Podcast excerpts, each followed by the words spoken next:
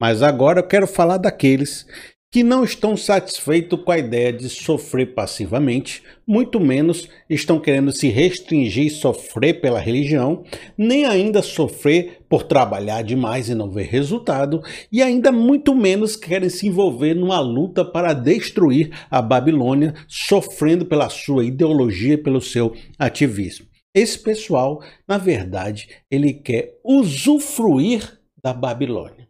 É o pessoal que eu estou chamando de como faz para eu conseguir também?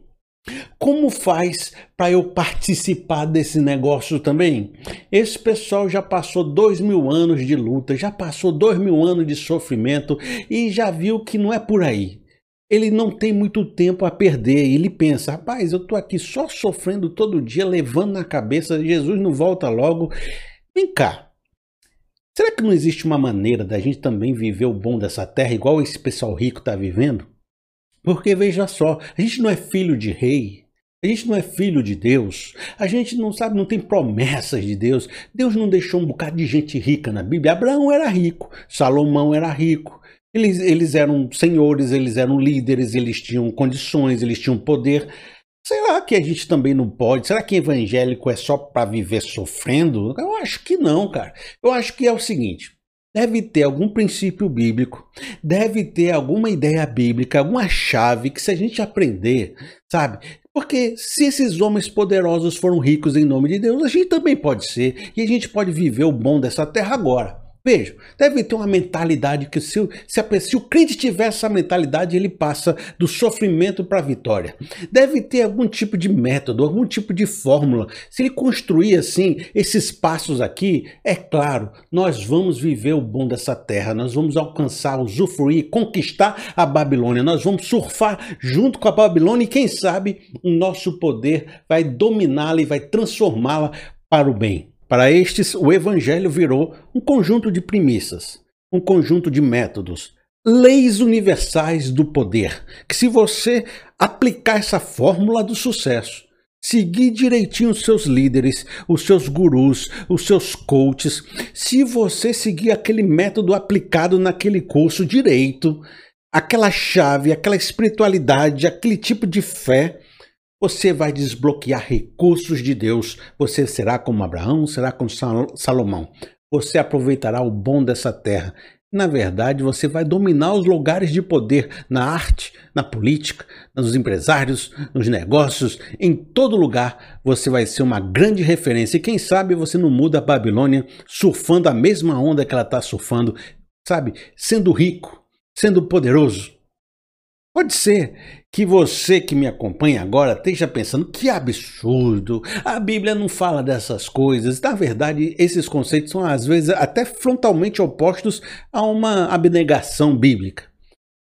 Tanto que a gente falou muito sobre aceitar sofrimento passivamente. Mas é possível observar que essas pessoas não são tão malignas nos seus sentimentos, porque olha, quem no seu coração realmente fica alegre por estar vivendo sofrimento. Né? Você diz assim, rapaz, fica alegre por estar sofrendo, fique, fique, fique alegre. É difícil você ficar alegre. As pessoas no coração pensam, rapaz, eu queria viver dias melhores. Se Jesus Cristo não vai voltar logo, e se de repente vai demorar muito tempo ainda, sabe como é que a gente faz? Você não queria botar seu filho no colégio melhor, não? Você não queria ter mais dinheiro para ajudar a sua mãe? Você não queria botar aquele sonho, aquele projeto para frente, mas que nunca tem recursos para colocar? Você não queria também poder, sabe, comer num restaurante bom, sabe, viver numa localidade com menos violência, sabe, viajar para um lugar que as pessoas vão? Por que, que só os outros podem fazer e você não? Você veio para essa vida para sofrer? É tão pecado assim desejar ter uma vida melhor, ter uma vida menos sofrida, ter menos lágrimas? Não é isso que se oferece no céu? Não vai ter choro, não vai ter lágrimas, não vai ter sofrimento, vai ter paz. Não, eu queria viver um pouco disso aqui. Isso não é errado. Eu acho que, acho que Deus não fica botando a gente para sofrer desse jeito. Então eu entendo de onde vem esse sentimento. E entendo que, embora muitas vezes aproveitadores usem esse sentimento para vender os seus, né, os seus métodos e cursos e, e prosperidades e teologias e dízimos de igrejas uh, complicados, eu acho que a reivindicação vem de um lugar, de um coração sincero. Ele está dizendo, rapaz, Eu gostaria de hoje poder viver algo bom. Eu não aguento ver o sofrimento meu e da minha família. E a pergunta que eu faço: esse indivíduo que ia descobrir a premissa do sucesso na Bíblia é descobrir o Deus abençoador. Ele conseguiu trazer as ruas de ouro de Jerusalém para agora? Ele conseguiu escapar da roda do sofrimento?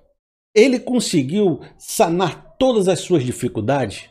Ele se tornou rico, seguiu a fórmula, seguiu a premissa e se tornou o cara assim poderoso na Babilônia? Eu acho que se você encontrou um, ou encontrou dois, ou encontrou três, encontrou bastante. Mas pode ser que você veja 100, 200, 500, mil pessoas dessas com essa mentalidade naquela expectativa. Amanhã a fórmula vai dar certo.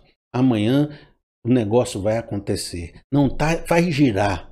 Tá chegando. Rapaz, é só mais um pouquinho. Se eu aguentar, a coisa vai. E você sabe que essa mecânica é muito semelhante a tudo que a gente falou.